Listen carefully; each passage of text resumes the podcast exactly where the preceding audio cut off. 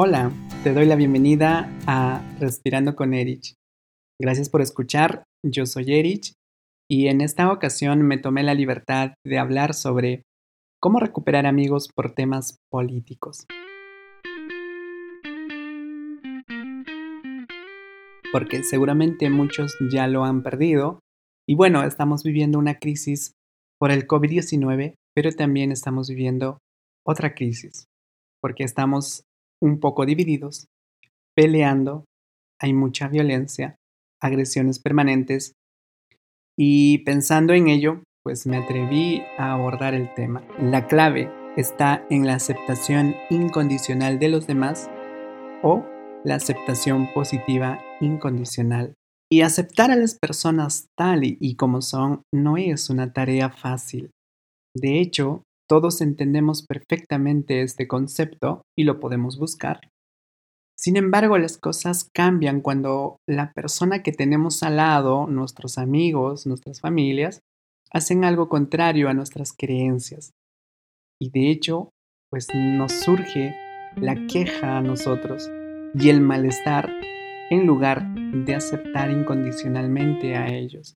Desde la psicología fue Carl Rogers desde su terapia de centrada en la persona, eh, quien nos habla de tres actitudes necesarias para facilitar el crecimiento de cualquier ser humano. La empatía, la congruencia y la aceptación positiva e incondicional. La aceptación incondicional, pues, significa aceptar al otro tal y como es, sin desear cambiarle con sus puntos fuertes, puntos débiles o imperfecciones.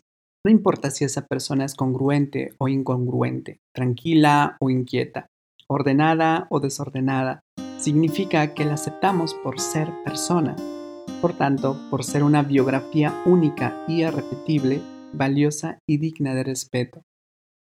Personalmente, para mí es una herramienta valiosísima en la psicoterapia y la aceptación incondicional de los demás sostiene que todo el mundo es maravilloso por naturaleza. ¿Por qué? Porque todos tenemos una gran capacidad de amar. Y en el fondo, todos somos niños de 5 años que lo único que deseamos es jugar, ser felices y hacer felices a los demás. Y lo que sucede es que con frecuencia nos volvemos un poco locuelos. Nos entra la desconfianza, el egoísmo y todas las demás locuras que solo hacen la vida un poco difícil pero todos podemos transformarnos de nuevo y volvernos seres amorosos.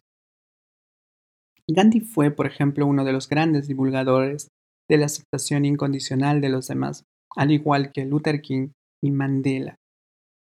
La aceptación incondicional de los demás es muy benéfica para nuestra salud mental porque cuando alguien hace algo malo, no nos llenamos de rencor, sino que comprendemos que como nos suele suceder a todos, esa persona se ha vuelto un poco locuelo, pero en el fondo es maravilloso o maravillosa.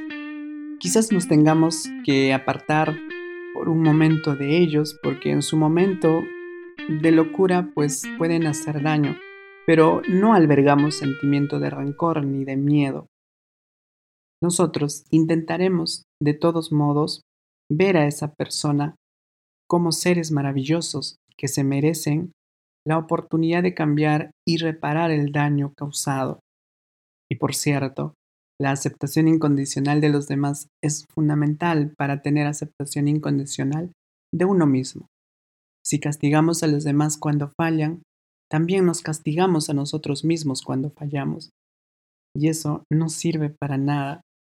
El ser humano es fallón por naturaleza, se equivoca por naturaleza y todos cometemos actos inapropiados y los principales afectados pues seremos nosotros mismos.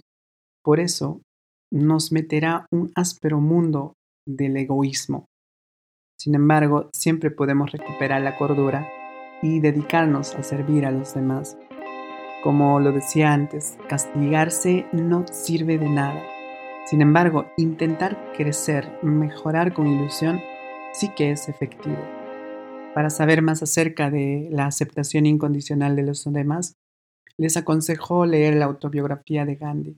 Es un libro realmente maravilloso y muy explicativo. Y en esta ocasión recurro a una manifestación que me sirve muchísimo a mí y que nos puede ayudar a explicar también el concepto de la aceptación incondicional.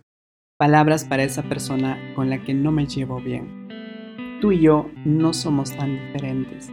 Somos personas buscando alivio, haciendo lo que podemos con las herramientas que tenemos, tratando de darle sentido a nuestra vida según lo que aprendimos, según lo que sabemos, según lo que entendemos. Y ahí vamos, con nuestros miedos, con nuestros monstruos, con nuestras heridas, cometiendo errores, lastimando a otros, casi siempre sin darnos cuenta, casi siempre sin querer. Y ahí vamos, tú y yo, colisionando con fuerza, creyendo que somos opuestos, cuando en realidad somos lo mismo. Ojalá logremos, cada quien a su manera, encontrar la paz y la calma que tanto necesitamos.